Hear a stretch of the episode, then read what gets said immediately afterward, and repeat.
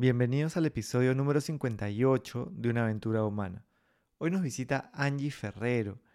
Ella es especialista en bienestar, es profesora de yoga, de meditación, es arquitecta también, es poeta, es muchas cosas, como muchos de nosotros. Y eso creo que hace también bien especial y bien bonita esta conversación porque vamos a conocer un poco de su historia y conversar sobre elementos que probablemente a cada uno de ustedes les resuene de una manera diferente. Si la conversación te suma valor y conoces a alguien que también podría ayudarlo, puedes copiar y pegar el enlace desde donde sea que nos estés escuchando. Y si no lo has hecho todavía, puedes suscribirte a Spotify, Apple Podcast o la plataforma desde donde nos escuches. Bienvenidos a una aventura humana. Soy Juan Diego Calisto en los últimos 20 años me he enfocado en contribuir para que las personas vivan con más bienestar y confianza. Una aventura es algo que está por suceder y que no sabemos cómo saldrá. En este podcast conversaremos con personas que viven conectadas con su propósito para inspirarnos de sus ideas, experiencias y hábitos. Cada uno de nosotros está en una aventura humana. No sabemos cuál será el resultado, pero podemos disfrutar el proceso y construir la vida que soñamos desde decisiones cotidianas. Empezamos. Bueno Angie, bienvenida a una aventura humana. Estoy bien contento de que podamos conversar. Nos conocemos de, muchos años y creo que tú traes una experiencia muy valiosa desde tu aventura humana. Eres como un fiel reflejo del nombre del, del podcast. Porque justamente cómo podemos vivir con bienestar en, este mundo donde podemos crear, en esta aventura que siempre implica un reinventarse, un buscar un propósito, buscar una pasión y creo que eres una persona que tiene mucho que aportar. Gracias por estar con nosotros. No, gracias a ti, Juan Diego, por, la invitación. Efectivamente, me acuerdo, de hecho, cuando nos conocimos en Cusco, y me alegra mucho ver cómo has crecido, eh, como persona, cómo cada vez llegas a más personas y, para mí es un lujo estar aquí y simplemente poder conversar con un amigo sobre cosas que creo que nos preocupan y nos interesan, ¿no? Así que gracias por, la invitación. El lujo es recíproco. De hecho, también he, venido, es bonito porque he venido siguiendo tu aventura también desde hace años y nos hemos encontrado en diferentes momentos después de, de que nos conocimos tiempo atrás en Cusco. Desde tu aventura con el yoga, también has podido eh, contribuir con, con RUA, con la ONG, con, los niños. Pero en general creo que va mucho más allá de eso, ¿no? de, de los espacios en los que nos hemos podido encontrar. Creo que quisiera empezar con una pregunta, porque muchas personas que nos escuchan a veces piensan que la aventura es estática, ¿no? que tú es como que estudias algo trabajas de eso y si algo no se da, estás como que un poco perdido en el mundo, no, no estás encajando bien. Cuéntanos cómo entras tú al mundo de bienestar, cómo es que tú descubres el mundo, por ejemplo, del yoga y, cómo empieza esa aventura. Bueno, probablemente la aventura comenzó mucho antes, eh, siendo una niña como muy inquieta. De hecho, me acuerdo que de niña estuve en un colegio católico y siempre busqué a Dios dentro de los parámetros católicos y también siempre me encantó mover el cuerpo. Siempre me hacía muchas preguntas y tenía como esta vocación por ayudar a los demás. Crecí, crecí con, esas ganas de, aportar en algo, ¿no? Y cuando termino de estudiar, este, o cuando estoy terminando de estudiar arquitectura en Virginia, había un poco abandonado eso que me llenaba, ¿no? Esos espacios de actividad física, de conectar conmigo, estaba muy enfocada en dar hacia afuera. Y perdí lo otro, que era la conexión conmigo. Había tratado años de años de hacer deporte, emocionalmente estaba inestable. Y una roommate me dijo, oye, ¿por qué no vas a una clase de yoga? Y yo, no, yoga es como muy lento para mí, no va a funcionar. yo había jugado volei, trataba de ir al gimnasio, pero no me, estaba, no me estaba funcionando. Pero llegué a esta clase de yoga con calor y fue como un amor a primera vista, porque creo que tenía hambre de eso, tenía hambre de conexión conmigo, de un espacio para simplemente sentir, ¿no? Y eso pasó, de hecho, hace 15 años. y nunca dejé de, de, volver al yoga. Y el yoga después me abrió otros caminos hacia la introspección, hacia la autoobservación. Y creo que hay algo que siempre se despierta en mí, que es cuando encuentro algo bueno, voy y busco compartirlo. Si es la película, si es el café que he encontrado, siempre como comparto lo que me ha hecho bien. Y de hecho, últimamente sobre todo, ya no me gusta mucho usar la palabra dictar o enseñar, porque siento que lo que hago es compartir lo que a mí me ha funcionado. Eh, desde ahí me gusta llegar a las personas y creo que de eso se trata, ¿no? Es como todo el tiempo esto es una co-creación y estamos compartiendo y esa aventura va cambiando. De hecho, debería cambiar, porque cuando uno viaja o cuando subes una montaña o te metes a un bosque, no sabes qué va a venir y, y consiste en, ir transitando por estas zonas, por esta incertidumbre, por estos claros de luz, por esta oscuridad. Entonces creo que la aventura es estar en movimiento, pero al mismo tiempo encontrar eso a lo que te puedes anclar.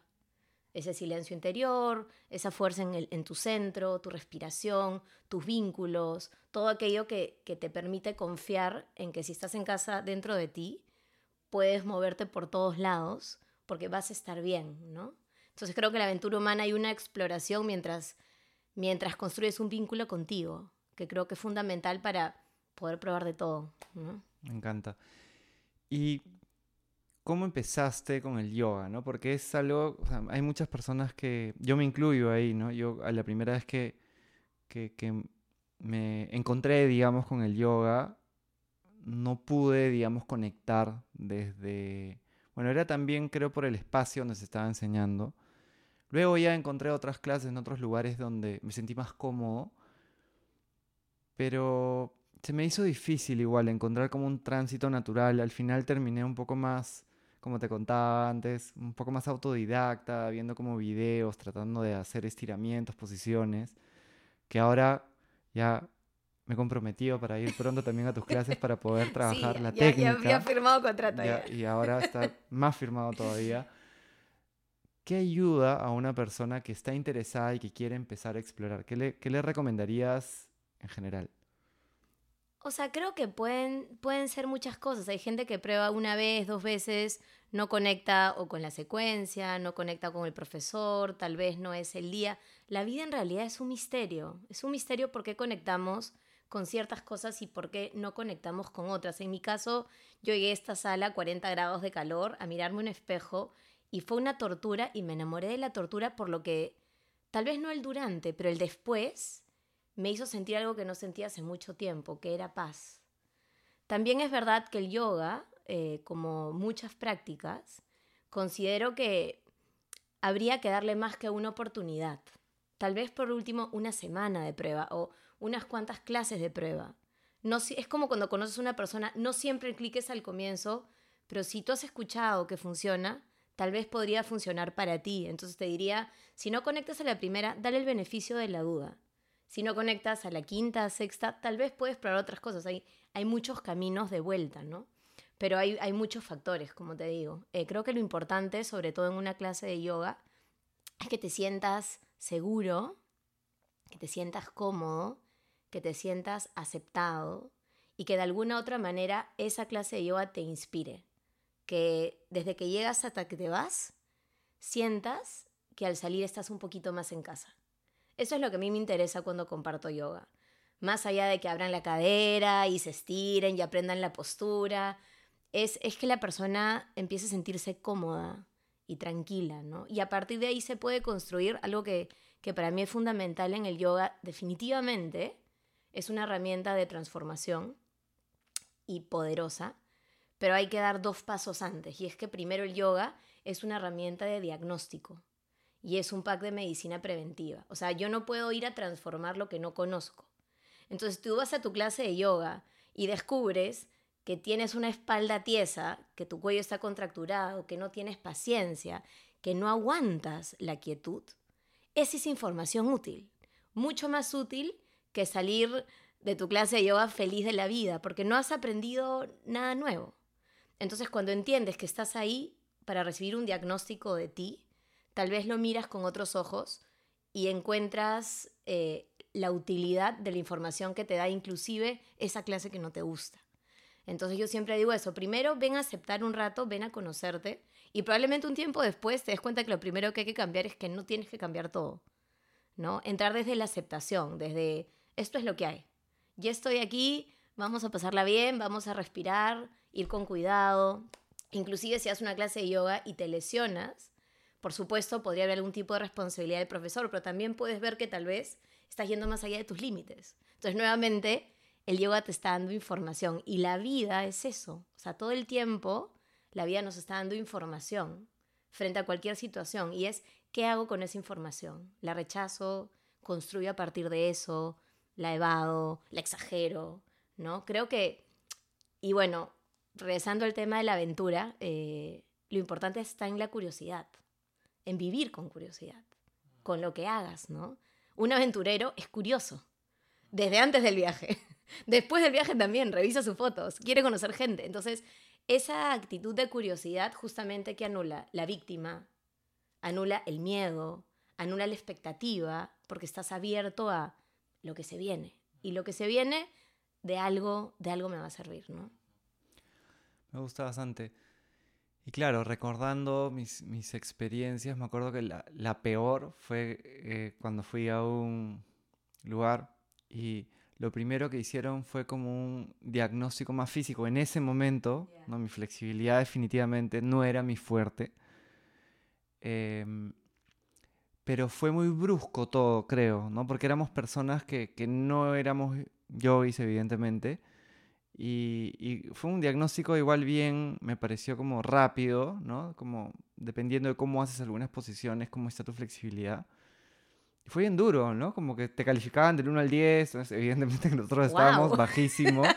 Y yo, no yo no volví, ¿no? Porque me sentí incómodo, digamos, con ese approach, ¿no? Es como si vas a, no sé, yo toda mi vida he jugado fútbol, ¿no? Como que vas a un lugar y te dicen, mira, tú eres 2 de 10 ahorita, probablemente no te den ganas de volver, ¿no? Entonces, qué importante lo que mencionas de la curiosidad, de sacar la expectativa, pero también qué, qué valiosa es esta mirada de, la persona que, que, lidera este espacio. Bueno, y también, y eso yo lo aprendí con el tiempo, porque yo empecé a practicar yoga haciendo posturas de yoga, una secuencia de 26 posturas frente a un espejo, 40 grados de calor, y repetí esa secuencia por casi 10 años. Y luego, poco a poco, fui entrando a la meditación, fui entrando a la teoría del yoga, yo entré por la práctica, ¿no?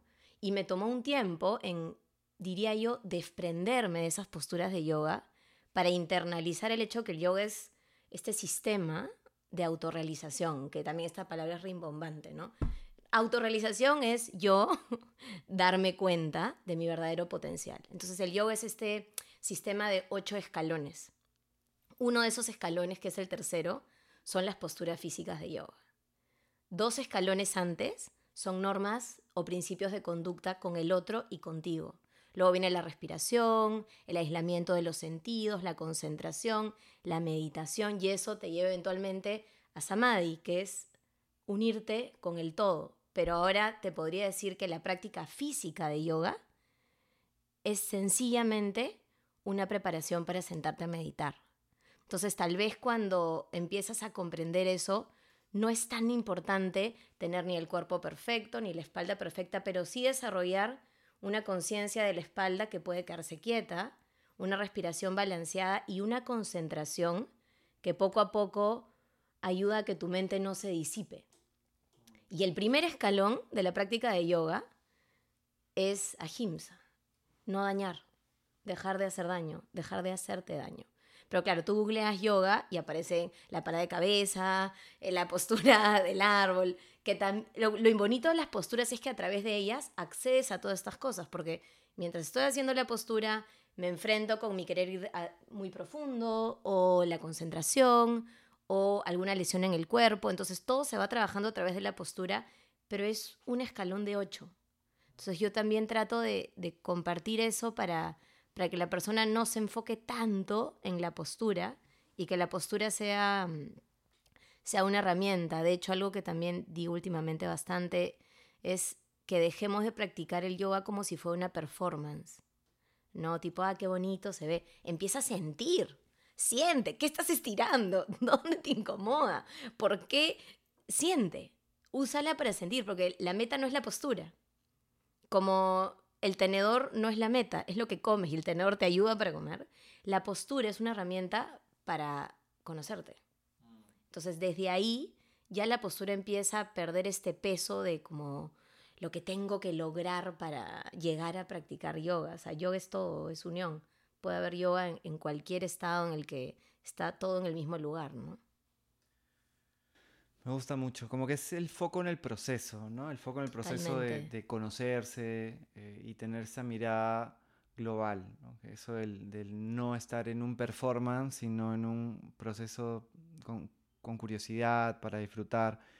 Y hablando de la meditación, porque ahí también encuentro, así como, como has mencionado en el yoga, en la meditación también está como la primera idea, que a veces la plantean también, creo, eh, personas que facilitan espacios y que, no sé, de repente tienen una mirada como un poco de un compartimiento, ¿no? Y en una experiencia un poco más global, eh, con un poco más de años, con, un poco, con diferentes herramientas te dicen, no, pero tú tienes que poner la mente en blanco, ¿no? Y, se enfocan como en, en, un fin y se pierde justamente, creo, la esencia mismo de eso. O sea, ¿qué, ¿qué piensas tú sobre eso y qué crees que puede ayudar a una persona que está interesada? Porque tanto se habla de la meditación en estos días, de todos los beneficios que tiene para, para el ser humano, desde un plano esencial también, ¿no? que te puede ayudar a conocerte más, a poder disfrutar un poco más del tiempo presente. Pero cómo empiezo también y qué elementos creo que es, o sea, qué elementos podrían ser importantes para una persona que está empezando. Bueno, definitivamente de meditación se habla mucho. Yo no me considero una estudiosa de la meditación, pero puedo hablar desde mi experiencia. Y lo primero que puedo decir es que la meditación tienes que saber que es algo que no se puede explicar con palabras y las palabras solo te aproximan a un lugar sin nombre al que vale la pena llegar porque es un silencio hermoso. Es este. ¿Sabes qué te da la meditación? Instantes de pertenencia. Creo que nos pasamos la vida buscando lugares en los que sentimos a los que pertenecemos. Y poder cerrar los ojos un ratito y sentir que pase lo que pase afuera, tú le perteneces a ese espacio, tú perteneces, tú te perteneces, hace que la experiencia valga la pena. Hay diferentes técnicas de meditación.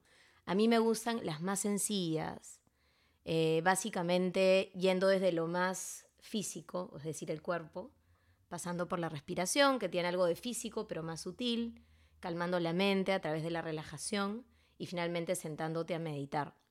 Pero la meditación es tan sencilla que es por eso que nos cuesta tanto comprenderla, porque nuestra mente tiende a complejizar las cosas queremos comprender, queremos entender, pero ¿y qué hago? Y luego vienen las expectativas de lo que debería ser la meditación, cuando en realidad la meditación lo que te ayuda es a, a vaciarte, es estar en vacío, es soltar las expectativas, soltar tu nombre, soltar tus preocupaciones, soltar tu meditación, dejar de esperar, ¿no? Entonces, sí hay un montón de métodos y muchas veces se ofrecen estos métodos como, y estos son los beneficios de la meditación.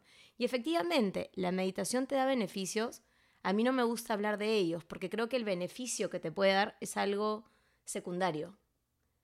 Yo no me siento a meditar por lo menos para conseguir algo, sino para conectar conmigo, con mi silencio, con mi ruido. Y, y también hay que saber, me parece, o hay que comprender que no estás aprendiendo algo nuevo. No es que la meditación nos esté llevando a otro lugar. Lo que pasa es que el silencio está ahí siempre y lo tapamos con cosas, con ruidos, con expectativas, con planes. Entonces, cuando te sientas y dejas de reaccionar a todo ese movimiento, empiezas a conectar con lo que siempre estuvo ahí. Por eso es que más que aprender es recordar lo que has olvidado, que es estar en silencio, ¿no? Entonces, Meditar es sentarte en silencio contigo y centrar tu atención en un punto adentro. Es así de simple. Lo difícil es sentarte a meditar. Es desarrollar el hábito, es desarrollar la conciencia de la espalda, calmar tu respiración. Es todo eso que genera el ruido para que no llegues al silencio. Pero yo sí creo que la meditación es algo fundamental como te digo, hay muchos métodos para calmar la mente. Hay muchas actividades meditativas para calmar la mente. Pero el, yo, el yoga y la meditación siento que te llevan a un poquito más allá, que es conectar con esta búsqueda espiritual que creo que todas y todos tenemos de alguna otra manera y la buscamos por diferentes caminos, ¿no? Y lo que me gusta de la meditación es que justo hoy día lo hablaba en, esta clase que dicto a, adultos mayores, y creo que si hay un lugar común que tenemos seres humanos, plantas, perros, este, la piedra, es el silencio. O sea, el silencio no es distinto en Juan Diego que en Angie. El silencio es silencio. Entonces, cuando tú llegas a ese silencio, o sea, por un instante, te reconoces en todo. Y esa experiencia es muy bonita. Porque ahí como se empiezan a romper estos límites, estas ilusiones de yo, tú, adentro, afuera, antes, después, este, en fin, ¿no? Todos esos muros que pueden ser útiles para algunas cosas, pero que también nos separan. No sé si eso es simple lo que he dicho, pero es lo que te puedo decir. ¿no? Claro, es que es una, es una pregunta y una respuesta compleja, ¿no? Porque es, es integral y creo que has, has dado los pincelazos de, de, cómo se, se dibuja eso. Pero también creo que es importante recordar que el silencio es una experiencia. Y es por eso que, por eso que me le corro un poco a, hablar demasiado de meditación, porque tendemos a intelectualizar todo. Y la cosa es salir de ahí y calmar la mente y bajar el corazón. Entonces hay que sentarse en silencio y sentarse en silencio y sentarse en silencio hasta que ese silencio se vuelva un poquito más cómodo y eventualmente, y ahí con esto seguimos a la siguiente pregunta, hay esta imagen de una amiga que me encanta. Tú has vivido en la sierra, tú has vivido en Cusco y todos hemos estado en la sierra como con frío y de pronto te paras en el calor y el calor como que te, abraza, eso es meditar. O sea, hacia ahí queremos llegar. Que ya no sea un esfuerzo, sino que, qué rico, tengo cinco minutos. Voy a entrar. Voy a estar conmigo, ese calorcito interior. Creo que eso, que es pura experiencia, porque es una experiencia del cuerpo, podría explicarte más de meditación que libros de libros de libros de, meditación. Pero es súper interesante porque la, mente humana creo que así como tiende a lo esencial, también tiende a, pensar, ¿no? Estos eh, estudios de, ya los han ajustado más, ¿no? Antes era entre, o sea, en promedio 50.000 pensamientos al día, ahora ya son 6.000, eh, que igual es un montón. Es un montón. Pero digamos que, que también, o sea, totalmente de acuerdo en que no hay que, o sea, los beneficios son información valiosa, pero si tú te sientas a meditar o te echas a meditar o caminas meditando, pero te haces ese tiempo para meditar específicamente y lo haces queriendo llegar a un lugar, yo hago esto para, para estar relajado o para eh, incluso, ¿no? Como para crecer personalmente, ya estás poniendo una meta y se pierde como la esencia, pero al mismo tiempo si jugamos un poco con esa idea, está hay un beneficio más importante quizá, que es el de conocerte y el de estar más en contacto contigo mismo, ¿no? Y esta analogía que me gusta mucho que nos compartes del sol en la sierra puede ser un beneficio más esencial, más importante. No es que lo haces eh, para llegar a un lugar, pero ya el hecho de hacerlo te ayuda de alguna manera, ¿no? Por más que sea a veces incómodo, ¿no? Porque a veces la meditación va a ser cómoda y va a ser un solcito que tú dices, mm, qué rico, y a veces va a ser un sol que tú dices, pucha. No, a veces, sabes, un tren de pensamientos que no para, ¿no? Pero es, es como conocer esta dimensión de ti, que está más allá del pensamiento. O sea, generalmente creemos que vamos avanzando, ¿no? Del cuerpo, la respiración, y me quedo en lo que pienso. Pero en realidad, yo soy la que me observo pensar. Entonces, ya reconocer eso o sea, ya tener esos instantes en los que tú dices, estoy pensando eso, ¿qué significa? No soy ese pensamiento. Y esa distancia es la que luego te da un montón de herramientas para que cuando la mente, esta rueda que no para, venga en el día a día a perseguirte, tú puedas decidir poquito a poco o discernir qué pensamientos eliges y cuáles no. Eso se le llama en yoga darle color al pensamiento. O sea, no todos los pensamientos, estos 6.000 que dices que pasan por tu cabeza, te pertenecen. Hay un instante en el que tú decides elegir porque te identificas emocionalmente con el pensamiento. Y eso se repite y se repite. Entonces, solo poder decir, bien, por ejemplo, no pasa el pensamiento, Angie, eres una floja. Y yo veo el pensamiento y digo, no, no es verdad. Mm. Sigue tu camino. Desarrollar esa habilidad luego, hace que la mente se convierta en una herramienta que sea el copiloto y que no, que no domine nuestros días. O sea, la, mente es un, es un aparato complejísimo, maravilloso, útil, pero es una, es una rueda que no para.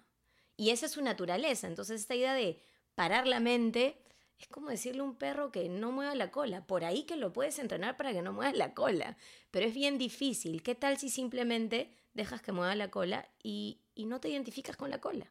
¿No? o sea, un poco eso es la mente. Y en el yoga, la mente está sistematizada como una rueda que tiene cuatro funciones, ¿no? La primera función son los sentidos. Lo estoy recontrasimplificando porque no soy una experta en el tema, pero la primera función de tu mente son los sentidos, es captar lo que viene del entorno.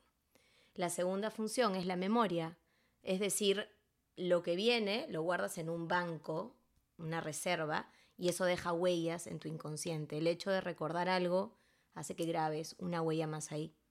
Después viene el ego, que es interesante. El ego es una función de tu mente no es lo que tú eres. Es decir, es una función que la mente desarrolla para diferenciarte del entorno, para que puedas cumplir un rol en el mundo. Y la cuarta función, que es así, es fácil de recordar porque se le dice buddhi, es el discernimiento. Es esa capacidad de decir, por aquí voy, por aquí no voy, esto no es verdad. Y ese buddhi se desarrolla con el silencio, mientras que las otras tres cualidades se nutren de los estímulos. Por eso es que la meditación cuando tú pasas tiempo contigo, ni, ni siquiera meditando, cuando pasas más tiempo contigo, uno empieza a tener cierta intuición de las cosas. Escuchas esa vocecita, ¿no? Que es, que es un poco más suave, pero te dice, mm, mejor no hagas eso, mejor anda por aquí. Y creo que es importante en los tiempos que vivimos que hay tanta información y tantas opiniones y tantas herramientas útiles que no olvidemos que la más importante es nuestra intuición. Y es hacia ahí a donde creo que es importante eh, aventurarnos, hacia la intuición. Sí, de hecho, eh, no sé por qué mientras hablabas se me venía a la mente, porque yo creo que la versatilidad es lo que uno va encontrando en la medida que, que va experimentando diferentes cosas y es lo que creo que realmente refleja la maestría. Entonces me encanta esto de, mirar el yoga, de mirar la meditación con diferentes ángulos, diferentes perspectivas. A mí me encanta, por ejemplo, la mirada de, una maestra también, Karina Quispe, es de Respirales, y a mí me encantaba cómo ella me llevaba a la meditación también desde el baile. Yo en ese momento nunca había ido a una clase de baile y ella me hacía bailar lo más como eh, caótico, digamos, ¿no? no era algo específico, sino era como soltarse con el cuerpo y, la verdad que encontré otra manera de poder calmar la mente. Justo ayer estaba en un día donde esos días que no son tan buenos, ¿no? que no era algo particular, pero era, no me estaba sintiendo muy bien. Y, Mm, lo bueno era que no tenía nada programado para hacer, entonces dije, ¿ya qué hago? Y lo primero que vi fue, estoy eh, ya había jugando con mis plantas, entonces había tierra, y agarré la tierra, bueno, estaban mis dos gatas mirándome, que siempre están curiosas también, maestras de la curiosidad. Y agarré la tierra y claro, empecé, estoy tratando ahora de hacer germinar semillas desde ayer, entonces empecé a hacer eso pero también empecé a jugar un poco y a agarrar la tierra, ¿no? Y en un momento me provocó tirarla al piso un rato, entonces también estuve jugando y la verdad que fue, o sea, el impacto que tuvo eso fue tan grande como el que he tenido a veces mirando un cerro en la sierra, media hora, concentrado en mi respiración. Pero es un poco de lo mismo, ¿no? Es algo que, que te conecta contigo mismo y que yo sé que tú me entiendes, ¿no? Totalmente. Es que el cuerpo es maravilloso. O sea, el cuerpo es. Ahí hay todo un viaje, ¿no? Y, Y en el cuerpo está la memoria, en el cuerpo están las emociones. De hecho, creo que una experiencia muy espiritual es conectarte con tu cuerpo, ¿no? Lo que pasa es que hemos crecido y estamos creciendo en un entorno en el que la mente tiene demasiada importancia, cuando en realidad la mente es un componente más de todo lo que tú eres. Por eso te decía, la intuición, el cuerpo, el sentir, el permitirte, no sé, llorar, reír, el permitirte no saber. O sea, creo que hay muchas cosas que no comprendemos con el intelecto, que no significa que no, es, no las comprendamos. O sea, como tú, no sé qué me pasa, pero siento que necesito tocar la tierra. Ahí hay una inteligencia y un entendimiento, ok, no lo puedes poner en palabras, pero es solo eso. De hecho, está ahí, siempre vuelvo a este librito que se llama Biografía del Silencio de Pablo Dors, y hablaba de ¿por qué le damos tanta importancia al pensamiento? Pensar debería ser, obviamente lo está ridiculizando un poco, pero me, encanta como lo dijo, pensar debería ser como comer o ir al baño. O sea, ok, ahorita me voy a sentar, voy a pensar, después me voy a parar y voy a seguir con mi día, ¿no? Pero el pensamiento tiene demasiada importancia. Y, y también creo que pensando uno no hace. O sea, hay una acción espontánea que a veces tiene mucha inteligencia. Y el pensamiento nos hace creer que estamos haciendo cosas y muchas veces nos paraliza. Entonces, hay, es, es como conectar con, con, todo lo que es y tener estos recursos, ¿no? No sé qué me pasa, entonces recurro al cuerpo o me voy al mar, pero ¿de dónde sale eso? De la intuición, como creo que quiero agarrar la tierra, ¿no? O creo que necesito cantar, o necesito ver gente, o y no todo, o sea, yo cada vez eh, cada vez me interesa más desde la escritura, desde el yoga, transitar el no saber, transitar la incertidumbre y estar bien con no saber. Y a veces que alguien te pregunta cómo te sientes y puedo decir, no sé. Claro, o mal. Hoy día me siento mal. Gracias por preguntar, pero a veces cuando, cuando respondes eso las personas total, te miran así como... Total. ¿Y, ¿Y por qué te digo? Porque el lenguaje que usamos para las emociones es bien limitado. Y en realidad las emociones son mucho más complejas y hay emociones que se parecen mucho. Entonces, está bueno no saber. Creo que hay algo de, humildad en no saber y está la curiosidad, porque si no sé, tengo ganas de. Y tal vez nunca lo encuentre, pero estoy aunque sea buscando, ¿no? Y apenas aparece una palabra, hay un montón de cosas que, que se encierran en torno a esa palabra, ¿no? Pero de todo, pues sí, hay días que no son tan buenos y ya. O sea, en realidad los días son, ¿no? Porque también habría que ver qué es un buen día y qué es un mal día, depende de dónde lo veas.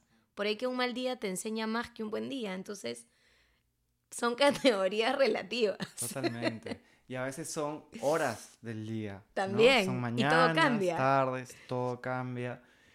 Es más, creo que a ti te gusta Prosas Apátridas de Ribeiro. ya, es uno de mis libros favoritos. Y está uno de estos textos en los que dice que somos como el reporte del clima, ¿no? despiertos en la mañana con sol y de pronto a mediodía empieza la lluvia y después este, vienen los truenos. Esos son los días, porque hay un entorno pues que te influencia, ¿no? Y no somos de piedra, entonces siempre, por más que tú tengas tu agenda del día, van a pasar cosas y vas a reaccionar frente a esas cosas. O a veces lo que pasa es interno, pasa algo en tu paisaje interior y ni siquiera te das cuenta, pero por lo menos está bueno este, no estar tan automatizados o tan apurados que no notamos esos cambios. Creo que eso es lo peligroso. Cuando estás totalmente programado y el sentir es como eso que sucede cuando ya terminé mi lista de pendientes, ¿no? Me hace todo el sentido del mundo. Se me venían a la mente dos cosas. Una es, a mí me encanta, el, y mi naturaleza va mucho con entender como lo que pasa, experimentar y también entender, ¿no? De hecho, leo y disfruto mucho eh, sobre la mente, sobre, ahorita estoy en una certificación también de, neurociencia para coaches y, y, es un mundo que me parece fascinante. Justo estaba leyendo eh, lo que sucede cuando tu mente está divagando ¿no? entre estos, claro, estos pensamientos pero que son no intencionales. Bien distinto a que tú puedes decir, a ver, tengo un reto, quiero... Eh, encontrar, por ejemplo, formas de eh, mejorar mi salud mental, lo que sea. Voy a generar un espacio en mi día para pensar en eso, ¿no? Y te sientas y piensas sobre eso, de repente tu manera es más visual, dibujas, de repente bailas y piensas en ese momento, de repente simplemente te sientas y escribes lo que estás pensando.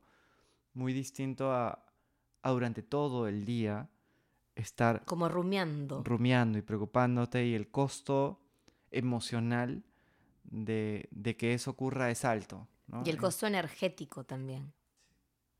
Totalmente, sí. O sea, lo que más nos cansa, creo, yo no he investigado tanto como tú. Yo escucho cosas que me hacen sentido y las repito.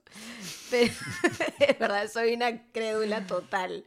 Eh, pero dicen que lo que más cansa es pensar y la digestión. Claro, es que justo, justo está viendo que el cerebro eh, tiene un peso muy pequeño, ¿no? relativo al cuerpo, pero te consume más o menos el 20% de la energía.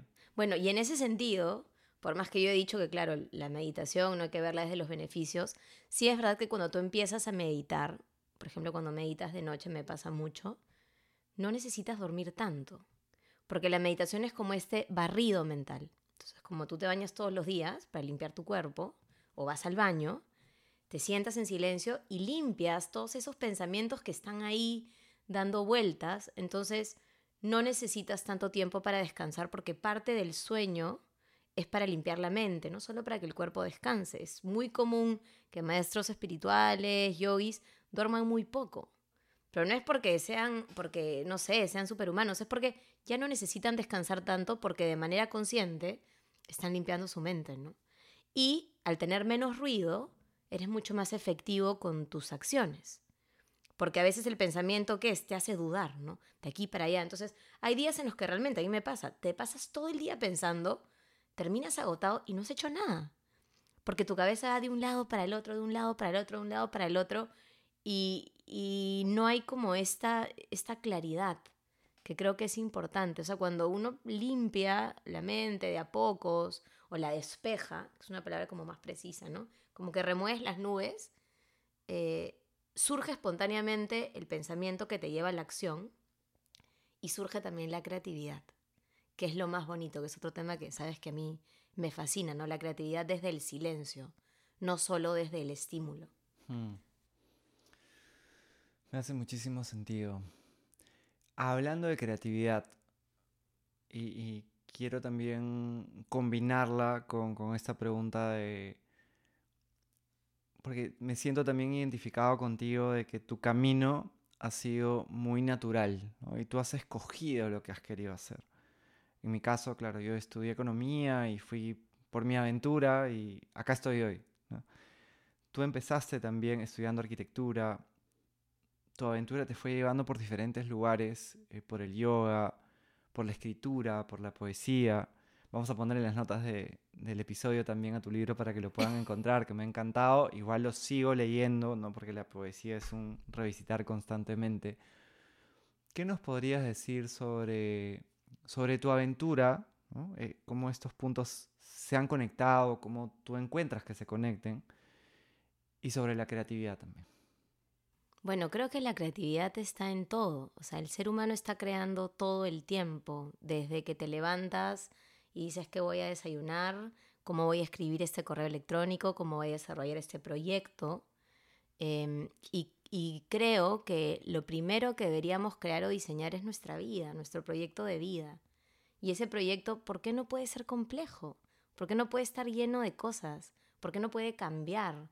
Eh, siento que todo suma. Inclusive esos momentos en los que dirías, estuve perdiendo el tiempo, en realidad no, porque siempre hay una pregunta en común que está detrás, algo, algo que suma, ¿no? Tú dirías arquitectura, este, yoga, poesía, ¿no? Me lo dices ahorita y ahorita que me lo dices recién se me ocurre en todas, en esas tres disciplinas, el vacío está muy presente, el espacio. En la poesía, el vacío es parte del poema, ¿no? En el yoga estás buscando espacio y la arquitectura es construir en torno al espacio. Entonces, ese es uno, solo un ejemplo, claro, desde afuera muchos podrían decir que tu aventura o tu vida es dispersa o desordenada. Yo creo que es tal vez es este, no sé, divertida o rica en experiencias. Creo que lo importante es eh, conectar con tu verdad. Y si es algo que quieres hacer, hacerlo. Y si ya sientes que caducó, atreverte a, salir de ahí y, buscar otras cosas, confiando en justamente que esta creatividad te va a permitir este, construir las experiencias que quieres vivir y te va a permitir llegar a ellas, ¿no? O sea, mira la naturaleza. Está llena de cosas, ¿no? Es, entonces sí, creo que hay que atreverte a construir tu bosque y, y incluso si hay cambios radicales, o sea, ¿por qué no? ¿Por qué tenemos que ir en línea recta, no? los seres humanos somos complejos, nuestras decisiones también, a veces vas tres pasos para, o dos pasos para atrás, tres para adelante.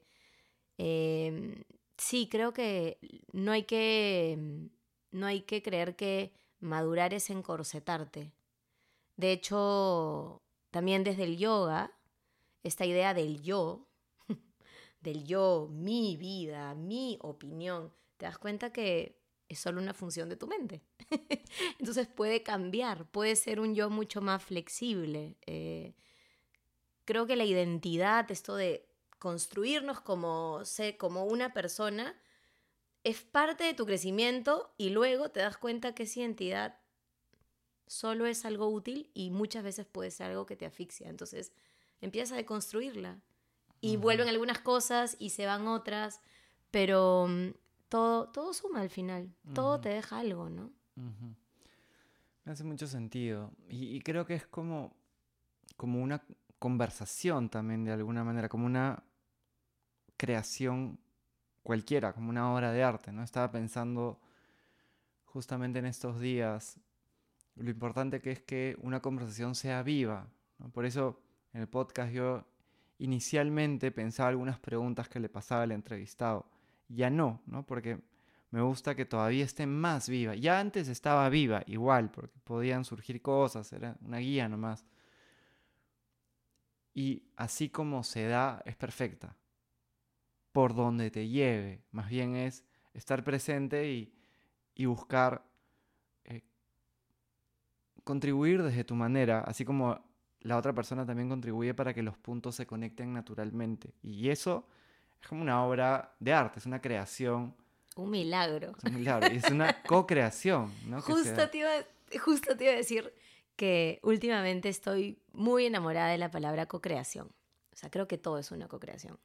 Dos personas conversando, tú queriendo hacer algo, surge una situación, la situación te suma a ti, tú le sumas a la situación. Pero para eso tiene que haber apertura, eh, vulnerabilidad y estar abierto a la incertidumbre, porque lo que pasa mucho es que somos como monólogos con patas. O sea, yo tengo mi plan y voy por la vida con mi plan. O yo vengo a esta entrevista y quiero decirte, este es mi guion y tú tienes tu guion de preguntas y no hay ningún punto de no saber qué, donde se construye algo que es más grande que los dos. Porque hay una suma, ¿no? Entonces creo que sí, es, la co-creación es una palabra muy bonita para todo para y co-crear con la vida, ¿no? Y la vida a veces te ayuda, a veces te desafía, pero es parte de esa co-creación. Siempre hay un, ida y vuelta, ¿no? Creo que eso es importante más que... Y con el cuerpo pasa, ¿no? O sea, dejar de ser como... Creo que hay, a veces hay mucha tiranía en nosotros. Quiero que mi cuerpo se comporte así. Quiero que la vida se comporte así conmigo. Quiero que mis amigos sean así conmigo. Y es como, oye, ¿en qué momento das espacio para que cosas distintas sucedan, ¿no? Y es justamente esa expectativa la que nos genera sufrimiento, porque las cosas nunca se dan como queremos, ¿no? Entonces, por eso es que sufrimos, porque tenemos esta plantilla frente a los ojos y queremos que las cosas encajen ahí. Es como un cambio de perspectiva, ¿no? Porque a mí hace sentido ver la analogía de el amor, ¿no? el, la expectativa romántica que le crean a los niños y por lo tanto a los adolescentes, yo he estado ahí también, es que tú conoces una persona y ya, ¿no? Eh, y más bien tienes que hacer que funcione y, ese es como el amor romántico que, han vendido cuando en verdad, claro, si tú le das una, una expectativa más de me voy a ir encontrando con personas, eh, voy a a dar lo mejor de mí. A veces funcionará, a veces no, a veces durará mucho, a veces durará poco. La vida es eso. Creo que si, volviendo a la, analogía de la vida, si es que entendemos de que es un todo, incluso yo pienso en, en, momentos de mi vida donde de repente cuando, cuando mi papá era alcohólico y, bueno, él fue alcohólico desde que tuve uso de razón, como esos momentos, si yo los encajo en, en, la obra de arte, digamos, que es mi vida como toda nuestra vida, ¿no? es una, la vida de cada uno es una obra de arte, es perfecta a su manera, ¿no? porque cumple un rol y me enseñó diferentes cosas. Cuando también había terminado economía y, y me fui a Cusco una de las veces, dejé el trabajo en el que estaba y empecé a trabajar en una escuela en Urubamba por seis meses, seis, ocho meses enseñando inglés y como vi que también tenía campo para, porque conectaba con los niños, eh, también fui entrenador de fútbol, entonces los llevé al primer campeonato que habían llegado, quedamos segundos, me, me, divertí un montón con ellos. Y claro, me acuerdo que conversaba con mi hermano y me decía, oye, ¿para qué has estudiado economía para estar enseñando inglés en Urubamba y fútbol? Yo decía, mira, la verdad que, o sea, esa respuesta linealmente no te la puedo responder, pero uno, estoy disfrutando lo que estoy haciendo y dos, de alguna manera se puede conectar, ¿no? Y claro, ahora mirando hacia atrás, ese momento fue bien importante porque también aprendí diferentes cosas que me ayudaron después en el camino con Ruba a entender también. Y encontraste algo que te apasionaba, ¿no? Y encontré algo que me apasionaba y fue una pequeña aventura de, como entrenador de fútbol que la disfruté un montón. En algún momento, quién sabe, podría, podría volver algo así. Y eso es la vida, ¿no? Es una creación constante. Ahora también el... el y, sé que de repente hay personas que nos están escuchando y dicen, sí, ¿no? siento exactamente lo mismo. O de repente alguien escucha y dice, sí, pero no es fácil, de... o sea, es fácil decirlo, pero no es fácil vivirlo. Esta incertidumbre y totalmente, no es fácil, pero yo la veo que es como un, músculo más, y, sé que tú lo entiendes bien porque también lo vives, ¿no?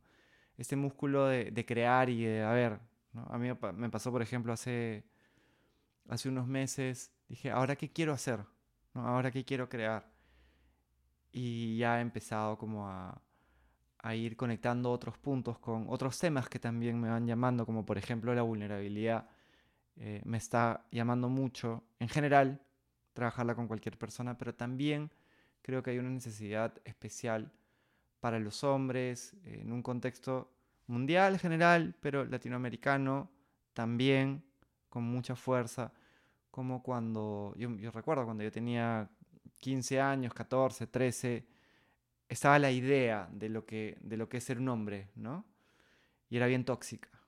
Y creo que es algo que sigue muy presente, ¿no? Que el hombre no, no llora, que no está conectado con sus emociones, que hay cosas normalizadas también como molestar a, a las otras personas, como mentir, eh, y que lo vemos en personas que, que, tienen de repente más de 50 años y que toda su vida eh, están pasándola así, ¿no? Creo que esa, por ejemplo, es una nueva aventura. No sé bien qué vaya a salir, ya estamos en procesos de co-creaciones también con algunos amigos de otros países, pero es el entender que esa es la aventura, ¿no? Y, cómo mides tú el éxito de tu aventura, de repente simplemente tienes que disfrutarla y confiar.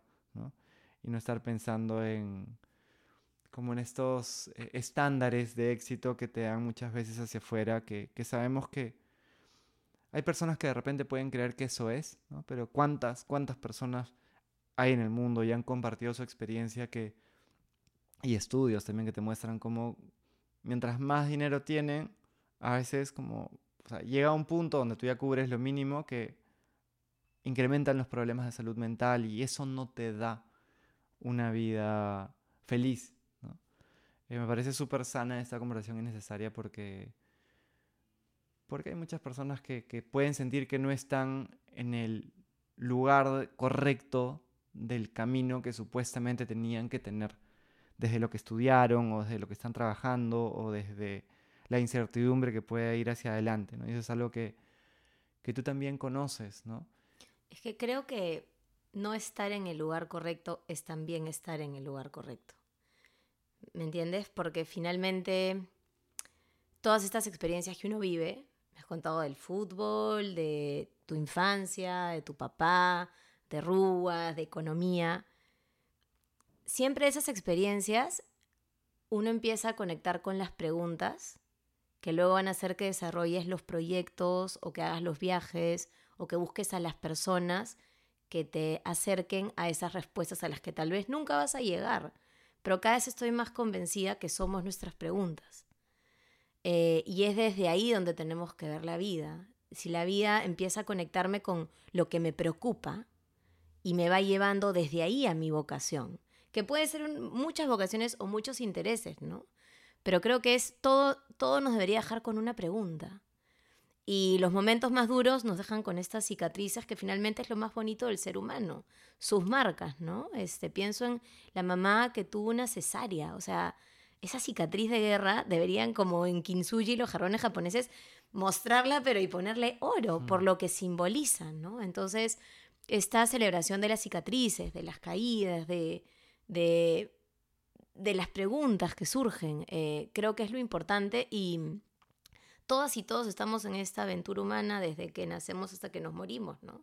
Entonces no es que unos estén y otros no, y porque yo tengo el mismo trabajo hace 10 años y tengo una rutina, ya no soy aventurero, no necesariamente. O sea, no podemos ser como tan básicos como para decir unos tienen una vida más aventurera que otro. Ahí estamos todos, cada uno con sus intereses y sus preguntas y sus necesidades y también con sus miedos, porque parte de la aventura es tener ciertos miedos y poco a poco irlos trabajando. Pero lo que sí me parece interesante, yo hablo mucho conmigo, eso en el yoga se llama diálogo interno, ¿no? Y esto de transitar la incertidumbre, ¿no? Que como que suena súper hippie, súper contemporáneo, ya, yo me atrevo. O sea, científicamente, tú y yo y todas las personas tenemos comprobado en nuestra vida que nada sucede como lo imaginamos. Nunca. O sea, es un ensayo-error, ya sabemos. Y seguimos teniendo expectativas. O sea, es una terquedad. Es como, yo me lo digo, Angie, ¿por, qué estás, ¿por qué estás planificando las cosas y sabes que lo que estás imaginando no va a ser? no va a ser.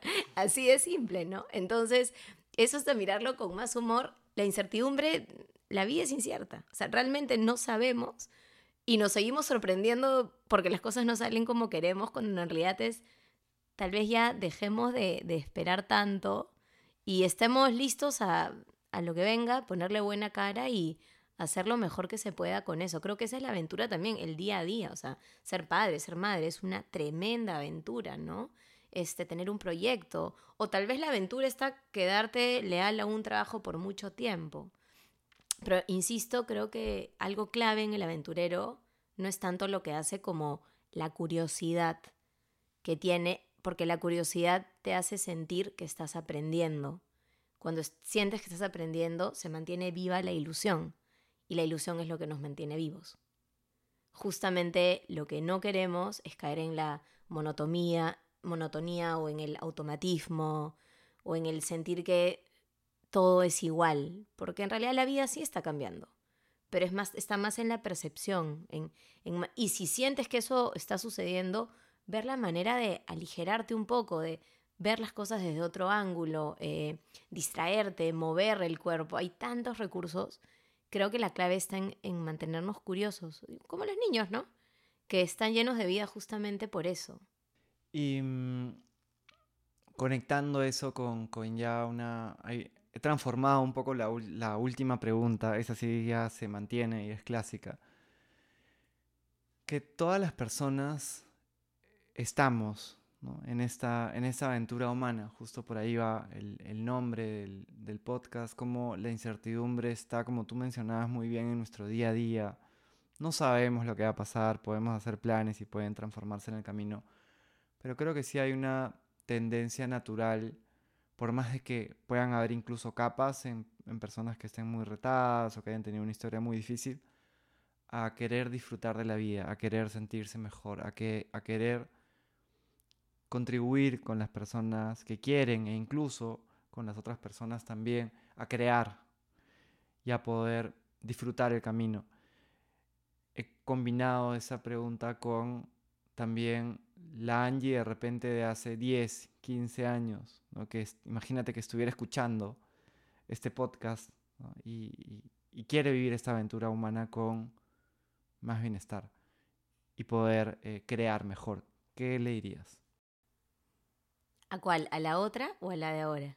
A la otra. O sea, te está escuchando ahorita y puedes ayudarla con tu mensaje? Que confíe. Que confíe. Que confíe en ella, que confíe en la vida. Que la vida se va a desplegar. Es eso. Le diría simplemente eso. Ten confianza.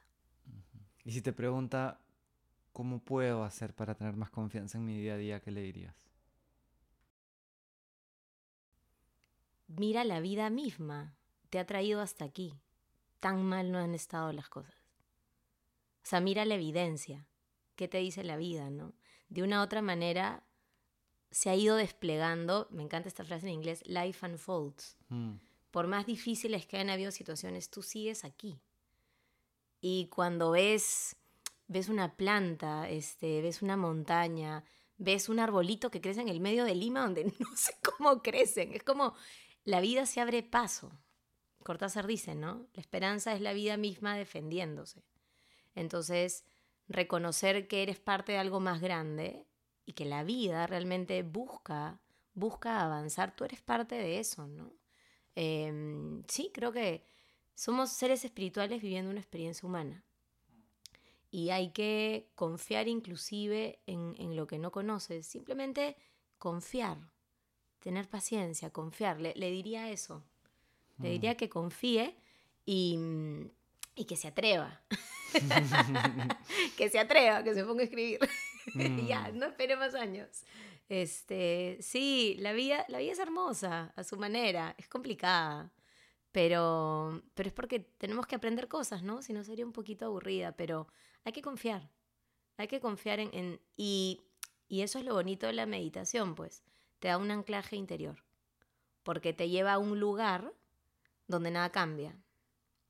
Y esa, ahí está la pertenencia, ¿no? Sabes que por más que hay un montón de movimiento, la tormenta tiene como un ojo, un punto de quietud al que puedes volver. Entonces eso también te da confianza.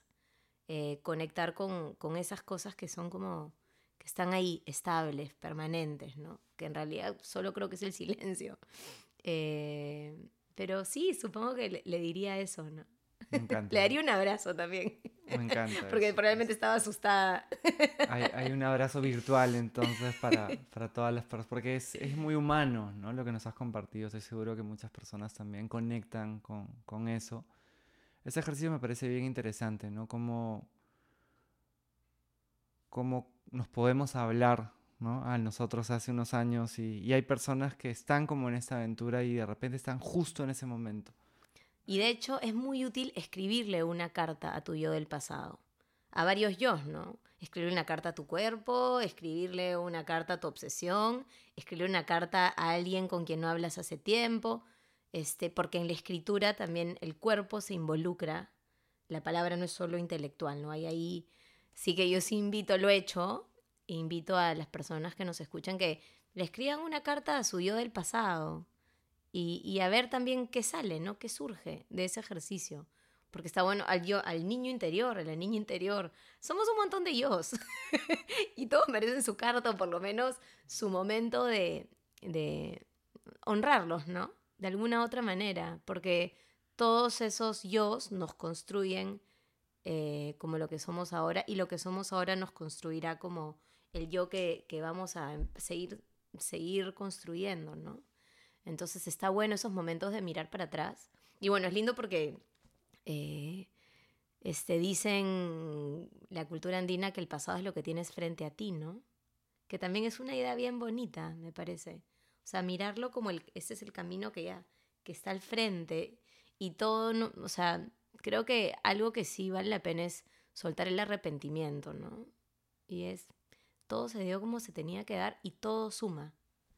Las heridas suman, los baches suman, las equivocaciones suman. Em, y muchas veces esos golpes son los que luego te llevan a tu vocación. O sea, por ejemplo, no sé, se me ocurre que el niño que pasaba mucho tiempo solo en casa o no tenía muchos amigos o estaba se sentía un poco abandonado, probablemente ese niño se convierta en alguien que cuida mucho sus vínculos. Entonces, desde el herido, desde la grieta, se construye la vocación. Entonces, también desde ahí te encuentras, ¿no?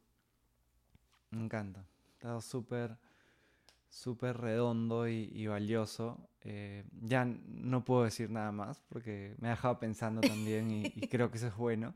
Te agradezco un montón por, por compartir con tanta generosidad, por también esta coherencia que tú transmites desde lo que eres, eh, por ser tan sincera, ¿no?